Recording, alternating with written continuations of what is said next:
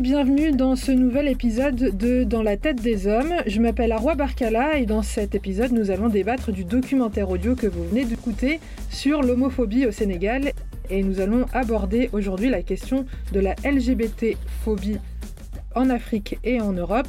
Pour ce faire, je reçois Maram Kam, vous êtes franco-sénégalaise, présidente du centre LGBTQI+, de Paris, et vous êtes aussi membre du conseil d'administration de la communauté lesbienne d'Europe et d'Asie centrale. Bonjour Maram. Bonjour et euh, merci pour cette invitation. Et notre deuxième invité est Mohamed Bougar Sarr. Vous avez grandi à Durbel au Sénégal. Vous résidez actuellement en France et vous êtes auteur de plusieurs romans, lauréat du prix Stéphane Essel pour votre nouvelle Lacal en 2014, puis du prix Amadou Kourouma et du Grand Prix du roman Métis en 2015. Vous êtes l'auteur d'un roman publié en 2018 qui s'appelle De purs hommes et qui raconte le regard porté par la société sénégalaise sur l'homosexualité. Bonjour Bougar Sarr. Bonjour Arwa et bonjour Maram. Bonjour à toutes et à tous. Quant à moi, Arwa Barkala, je vais tâcher aussi d'enrichir ce podcast de ma propre expérience puisque j'ai moi-même vécu près de 4 ans au Sénégal et y ai travaillé en tant que correspondante et reporter pour la BBC.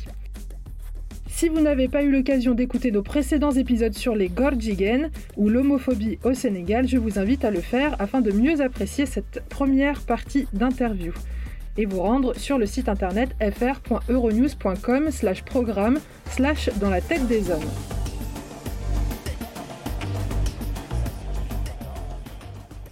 Dans la tête des hommes est un podcast original d'Euronews qui questionne les masculinités toxiques à travers différents pays africains à la rencontre de ces hommes et de ces femmes qui remettent ces modèles de stéréotypes de genre millénaires en perspective.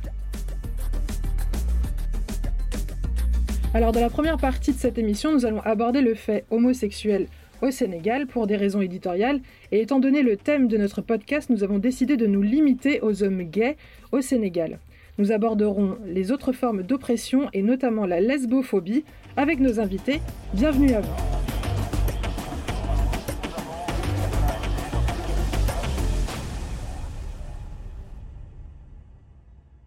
On peut peut-être commencer avec vous, Maram Khan. Vous qui êtes lesbienne et activiste, est-ce que vous pouvez nous expliquer un peu votre parcours et comment est-ce que vous avez vécu votre coming out lesbien auprès de votre communauté et de votre famille? Et est-ce qu'on vous a jamais dit euh, des remarques lesbophobes et comment est-ce que vous réagissez à cela? euh, c'est vrai que le mot gordigen euh, s'applique plutôt pour les hommes, pour les hommes prétendus gays. Euh, je ne connais pas le mot en wolof pour les femmes lesbiennes. Je ne sais même pas s'il existe. Et c'est ça en fait. Je, vais revenir dessus. C'est ça marque vraiment l'invisibilité des femmes lesbiennes, comme si ce n'était pas possible que des femmes aiment d'autres femmes. Moi, comme je disais, j'ai vécu au Sénégal les 17 premières années de ma vie. Je suis née en 1987. Ça va avoir du sens sur ce que je vais dire par la suite. donc dans une famille avec des parents professeurs et euh, on était trois. On, est trois enfants, donc j'ai deux frères et j'étais, euh, je suis ben, la seule fille. Donc, avec toute la charge mentale que, que ça suppose dans une société africaine, société sénégalaise, où je devais être un, un modèle de l'exemplarité. Euh, et moi-même, j'ai été élevée en fait dans cette binarité la plus absolue où en fait il y a un homme, une femme, le couple c'est un homme, une femme, on se marie, on a des enfants et on, on m'a jamais parlé ben, de sexualité. Euh, même à la télé dans les années 80, euh, dans un monde francophone surtout, parce que aux US, il y avait l'émergence de, de de euh, mais dans le monde francophone, on n'avait pas de modèle, on n'avait pas de représentativité euh, de ce qu'est être une personne LGBT, lesbienne, gay, bi ou trans zéro modèle. Et euh, moi, le mot lesbien, je le découvre euh, à 13 ans, parce que c'est l'époque où les, où les ordinateurs arrivent, donc ça ne me rajeunit pas du tout. Et euh, en fait, je vais ben, au cybercafé pour aller sur des chats de manière très innocente. Je commence à chatter avec une jeune fille qui vit en France et qui me dit que elle, c'est une lesbienne. Donc, je commence à m'interroger et je prends un peu peur parce que je ne comprends pas ce que c'est. Je me dis, mais de quoi elle me parle? C'est une lesbienne, donc elle me dit oui, moi, je n'aime que les filles. Du coup, je ne fais même pas de recherche par rapport à ça. Je, coupe la euh, conversation aussi nette. Et quelques années plus tard, donc en 2000, euh, en 2004, euh, émerge la série The L Word Donc, il y a une série américaine qui suit en fait la vie d'amis lesbiennes à euh, Los Angeles de milieux sociaux différents, de milieux ethniques différents, mais ce qui les rapproche toutes, c'est que c'est des lesbiennes. Et rien que le nom de la série est très symptomatique en fait du mot lesbien, parce que on n'a même pas euh, le mot entièrement. On dit the L word, le mot qui commence par L. Et du coup, euh, on se dit est-ce que c'est elle pour lesbienne, est-ce que c'est elle pour love, pour lesbienne ou pour amour, on ne sait pas trop. Et moi, cette série, ce qui est très marrant, c'est que je la regarde dans le salon familial avec mes parents sur Canal+, euh, tous les jeudis ou vendredis soirs. Mes frères sont là, mes parents sont là, on regarde ensemble cette série où il y a quand même des scènes très érotiques euh, et très crues euh, sur la vie sexuelle, la vie affective des lesbiennes, et on n'en parlera jamais mes parents me disent juste ah c'est l'heure ben, de ta série. Allez on y va mais ils me diront jamais mais c'est quoi ces scènes? Euh, c'est quoi cet amour entre femmes? Mes frères ne me posent aucune question aussi. Et on reste dans ce non-dit total. Et en fait The L Word aura bercé mon début de vie en tant qu'adulte parce que je regarderai la série de 2002 jusqu'à 2009 jusqu'à la fin de la série. Et en 2009 je termine mes, mes études universitaires. Euh, entre temps je suis arrivée en France en 2005 Ma vie adulte s'est forgée en France et euh, je fais mon coming out très tard. Je le fais en, à 31 ans. Donc, euh, je, je, le fais à mes parents, euh, à mes frères qui étaient déjà au courant et petit à petit dans mon milieu amical, etc. Mais je pense que l'associatif, le milieu militant m'a beaucoup porté pour faire mon coming out m'a beaucoup aidé. Je me suis investie au centre LGBTQI+ de Paris euh, dès 2017, donc euh, quand j'ai rencontré ma, ma compagne juste un an avant. Euh, et après, je me suis aussi liée d'amitié à des militantes lesbiennes qui étaient dans d'autres organisations et qui par la suite, en 2017, créeront la communauté européenne et, et, et d'Asie centrale pour les lesbiennes. Et c'est là que je me suis forgé toute une identité, mais au-delà de ma sexualité vraiment mon mm. identité en tant que femme, en tant que militante. Euh, donc, euh, en fait, en me disant que ma vie, c'est pas seulement mon cercle fermé d'amis, de famille, de proches, ma vie est tout autant politique parce que, en fait, la société rend ma vie politique, rend mon corps politisé, que je le veuille ou non. Et euh, ça a beaucoup forgé mon coming out. Après, le coming out est très variable. Je fais mon coming out tous les jours. Je le fais sur les réseaux sociaux rien qu'en étant moi-même. Je le fais quand je reprends contact avec un ancien ou une ancienne camarade de classe. Je le fais quand euh, je vais ben, à la boulangerie ou chez le boucher avec ma compagne et qu'on se tient la main. Dès que on rencontre des nouvelles personnes, il y a toujours en fait cette question de ah vous êtes ensemble, ce n'est jamais de l'acquis. Donc, ce qui fait qu'on est dans un perpétuel coming out. Donc, je peux pas dire que j'ai un seul coming out, vu que euh, depuis 2016, euh, j'ai fait mon coming out un milliard de fois. Très bien. Et alors, il n'y a pas vraiment, en fait, finalement, de ce que vous dites de, colibé pour les lesbiennes, euh, au même titre que les gorgigaines euh, pour les, hommes prétendument gays au Sénégal Du coup, il n'y en, a, en a pas. C'est, ça, c'est, intéressant, en fait, de savoir. Euh. En fait, il n'y a pas de terme. On va peut-être dire que ce sont des femmes qui sont masculines il euh, y a peut-être ces termes-là à dire qu'elles ont une attitude masculine, mais on ne va jamais prétendre que c'est possible qu'elles soient avec, qu'elles soient amoureuses, en relation affective, charnelle avec d'autres femmes. Euh, ce n'est pas pris au sérieux, surtout que voilà, euh, c'est vrai que que ce soit au Sénégal, comme en France, comme dans, d'autres pays, les, gens ne se questionneront, moins si euh, des filles euh, se touchent les cheveux ou euh, se tiennent par la main ou se font des bisous. On va toujours dire ah c'est de très bonnes amies. On va vraiment préférer ça, comme par exemple un débat très très récent qui a eu, il me semble, dans un des musées à Paris, qui a mis à l'honneur une romancière qui avait été peinte par une artiste peintre et tout de suite, euh, la direction du musée a mis, euh, ok, telle personne a été peinte par sa très bonne amie. Donc des militantes lesbiennes féministes ont dû monter au créneau pour dire non, ce n'était pas, pas une très bonne amie, c'était sa compagne. Donc il y a, toujours cette négation là en fait de, de la lesbianité euh, des personnalités même politique, féministe qu'on connaît, que ce soit George Sand, que ce soit par exemple euh, euh Rosa Bonheur. Euh, il y, a, toujours cette négation-là et je pense qu'au Sénégal, c'est très ancré euh, effectivement dans la société parce que en tant que femme, comme je l'ai dit, on a une exemplarité. On, on ne, porte, on ne, on ne transmet pas le nom de la famille, mais on transmet toutes les valeurs. Et le Sénégal est une société de valeurs, une société ancrée dans les valeurs. Bien sûr, il y a beaucoup de choses euh, qu'on met sous le tapis tant que de manière sociétale, les voisins, la famille, tout le monde sait qu'on est ancré dans les valeurs. Et les valeurs, c'est porté par les femmes. Et les valeurs, c'est porté aussi par euh, euh, une, une, valeur qui s'appelle le mougne aussi. C'est quand c'est transmettre les valeurs et, pas faire de grand bruit de, de, ce qui est le mounial chez les Peuls. Euh, ne pas faire grand bruit de ce qui se passe aussi à la maison. Donc il y a beaucoup de tabous, même, euh, même ne serait-ce que pour s'exprimer euh, tout court, en fait, que ce soit dans, dans, la vie conjugale ou, dans beaucoup d'autres domaines, en fait. Tout à fait. En plus, moi, je suis Peul et on est éduqué comme ça. Je sais pas ce que Mohamed Mougasser dira en tant qu'homme, mais en tout cas, en tant que femme, on n'est pas censé avoir une voix qui porte, on est censé être toute douce, choisir ben, son vocabulaire et on nous l'apprend très très très jeune. On est censé s'occuper des autres. Après, ce n'est pas seulement le cas dans la société sénégalaise, c'est dans le cas, c'est le cas dans les sociétés africaines et euh, dans certaines classes sociales en France aussi.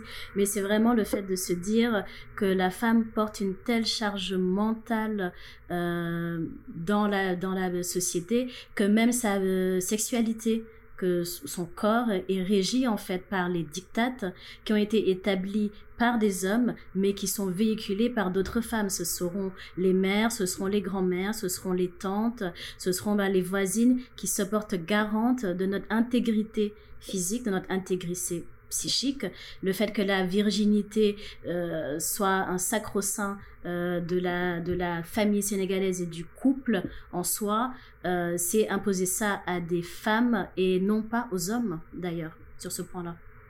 Alors justement, du point de vue de la, de la société, en fait, je vais me tourner vers vous, Mohamed Bougarsar. En fait, dans votre roman de Purs Hommes, vous vous êtes documenté. Enfin, l'histoire raconte tout d'abord euh, une vidéo virale qui part sur Internet et on assiste à, où on assiste à l'excavation d'un homme euh, dans un cimetière accusé à titre posthume d'être un Gordigan, une personne homosexuelle donc, et euh, le personnage principal qui s'appelle Ndenengay est professeur de lettres et il développe une obsession pour cette vidéo, pour cet événement.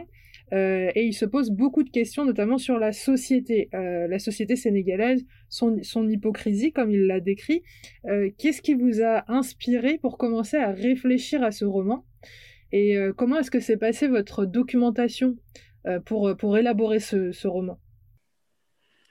Alors, le fait divers qui est à l'origine du roman est celui qui s'est passé entre 2008 et 2010 il y a eu au Sénégal ce qu'on a décrit a posteriori comme une sorte de panique morale, c'est-à-dire qu'il y a eu deux années comme cela pendant lesquelles hmm, il y a eu beaucoup d'activités ou de propos ou de remous très violents euh, dans la société autour de la question homosexuelle.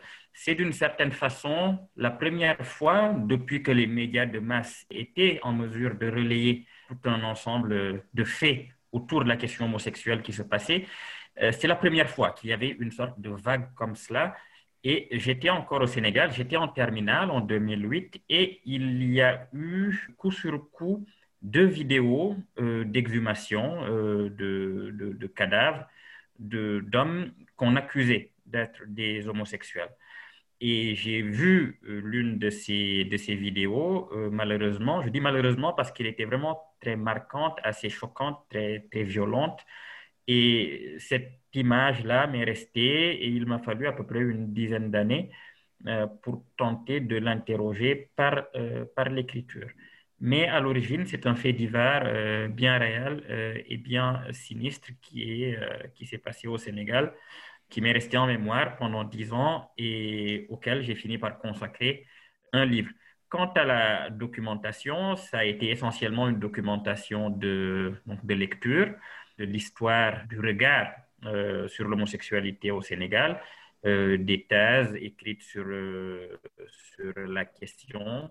Mais la plupart des thèses, tout de même, étaient des thèses soit d'ethnologie, soit d'histoire également, qui faisaient comme cela des sortes de digressions sur cette, sur cette question-là. Mais oui, ça a été des, des lectures de production universitaire, surtout.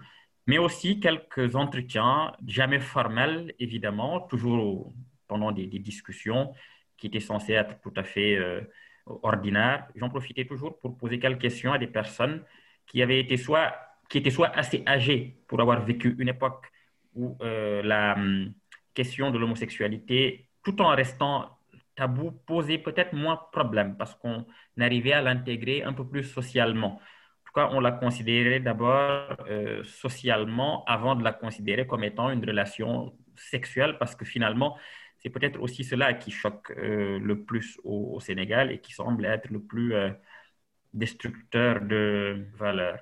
Donc voilà, c'était des lectures et puis des entretiens et puis ma propre observation et ce que j'en tirais comme, comme réflexion alors, est-ce que vous avez eu à rencontrer justement des personnes homosexuelles et qu'est-ce qu'elles vous disaient en fait de la, de la société? Qu'est-ce qu'elles disaient de la société sénégalaise? J'en ai rencontré après, après la publication du, du roman, euh, une fois qu'il avait été euh, vraiment euh, lancé et lu, il m'est arrivé d'en rencontrer. Et en réalité, les, les, personnes homosexuelles que j'ai rencontrées me disaient toujours qu'elles étaient assez, euh, tout en étant toujours très inquiètes, tout en étant toujours très angoissées par le fait de vivre euh, euh, leur homosexualité au Sénégal de façon clandestine, évidemment, parce qu'au Sénégal, c'est quasiment impossible de le vivre au grand jour. elles étaient tout de même aussi un tout petit peu soulagées qu'il y ait un, un, livre qui s'intéresse à cette, à cette question-là. Euh, au Sénégal, en tout cas à la façon dont la société regarde les personnes euh, homosexuelles. Donc il y avait un sentiment d'angoisse qui persistait, mais un sentiment, je ne dirais pas d'espoir, parce que je ne pense pas du tout que mon livre incarne un espoir, euh, mais elle disait au moins que cette question-là commençait à être un tout petit peu abordée et que le débat peut-être s'ouvrirait un jour alors justement, en parlant de débat, euh, comment votre livre a été reçu au Sénégal et comment il a été reçu en France?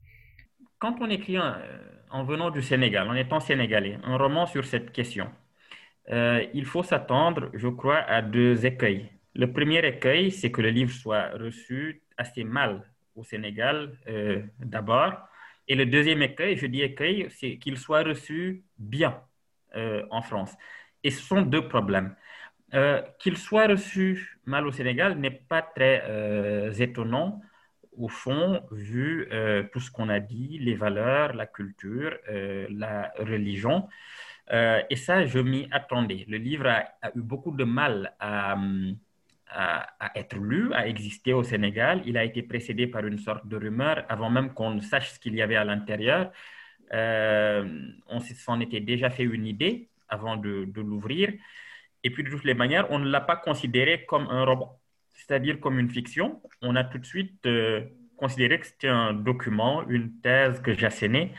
Euh, donc, il a eu du mal. Mais petit à petit, avec le temps, au bout de six mois, un an, voilà, les gens ont commencé à le lire. En France, l'écueil, ça a été qu'il a été plutôt bien reçu, mais de façon avec un biais dont je me méfie aussi, qui était de dire, bah, voyez, c'est euh, voilà, un homme issu de la société sénégalaise et qui pourtant dénonce l'état de cette société ce qui est une autre forme euh, de condescendance ou de, ou de maternalisme, en disant, voyez, c'est un, cet homme héroïque qui sort de sa société, qui se révolte contre sa société. Je pense que c'est une erreur aussi que de, euh, de considérer que le livre est, cela, est simplement le livre de quelqu'un qui tente de battre, voilà, de, de, de, critiquer très durement sa société, de se révolter ou de se retourner contre sa société. J'essaie de mener un travail littéraire, une réflexion par la littérature sur un fait social. Et c'est comme écrivain toujours que j'essaie de me poser euh, au moment euh, d'aborder cette, euh, cette question-là. Donc, ni l'accusation de traître, ni l'accusation de héros ou d'homme courageux me semble, ne me semble juste en réalité. Il y a entre les deux un travail qui est un travail littéraire, un travail de recherche d'une voix et de justesse que je tente d'avoir sur cette question-là. Et alors, on a eu aussi euh, droit cette année à, l'accueil d'un autre livre, cette fois-ci euh, Le génie lesbien d'Alice Coffin en France. Et là, euh, on, a, on, a, pu voir une certaine bah, une certaine réaction épidermique, pour pas dire lesbophobe. Maram Khan, vous, vous avez, enfin, on a eu une, on a eu vraiment une très très forte réaction, exactement comme de Purs Hommes au Sénégal.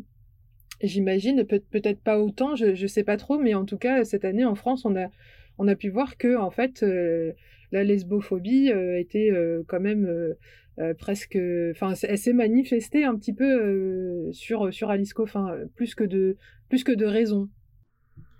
Euh, oui, tout à fait. je reviens juste sur ce que Mohamed Mongarcer disait par rapport à son livre qui n'est bon, il pensait qu'il n'était pas forcément porteur d'espoir. C'est un peu comme le livre d'Alice Coffin sur le génie lesbien. Moi, je trouve que si, parce que dès qu'il est sorti, euh, le livre sur De purs hommes, moi, je l'ai acheté, je l'ai lu, et euh, je pense que pour la diaspora, euh, c'est très important d'avoir un livre de ce type, même si c'est un roman, euh, qui soit écrit par un homme noir et par un homme sénégalais. C'est la même chose pour le génie lesbien d'Alice Coffin.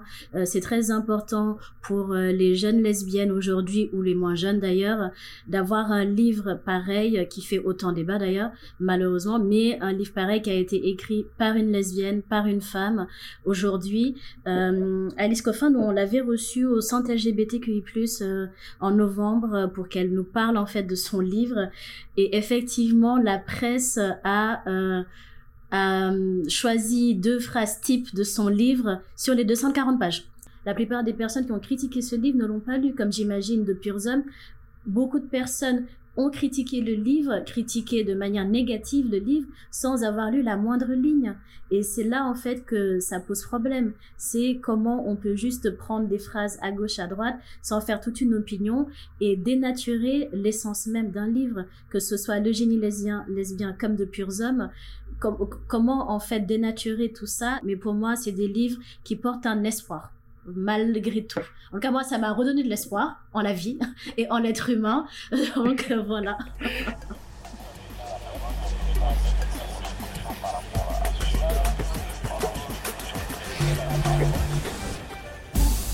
Ainsi s'achève cet épisode de Dans la tête des hommes. Ce podcast est disponible avec d'autres invités en anglais et ça s'appelle Cry Like a Boy.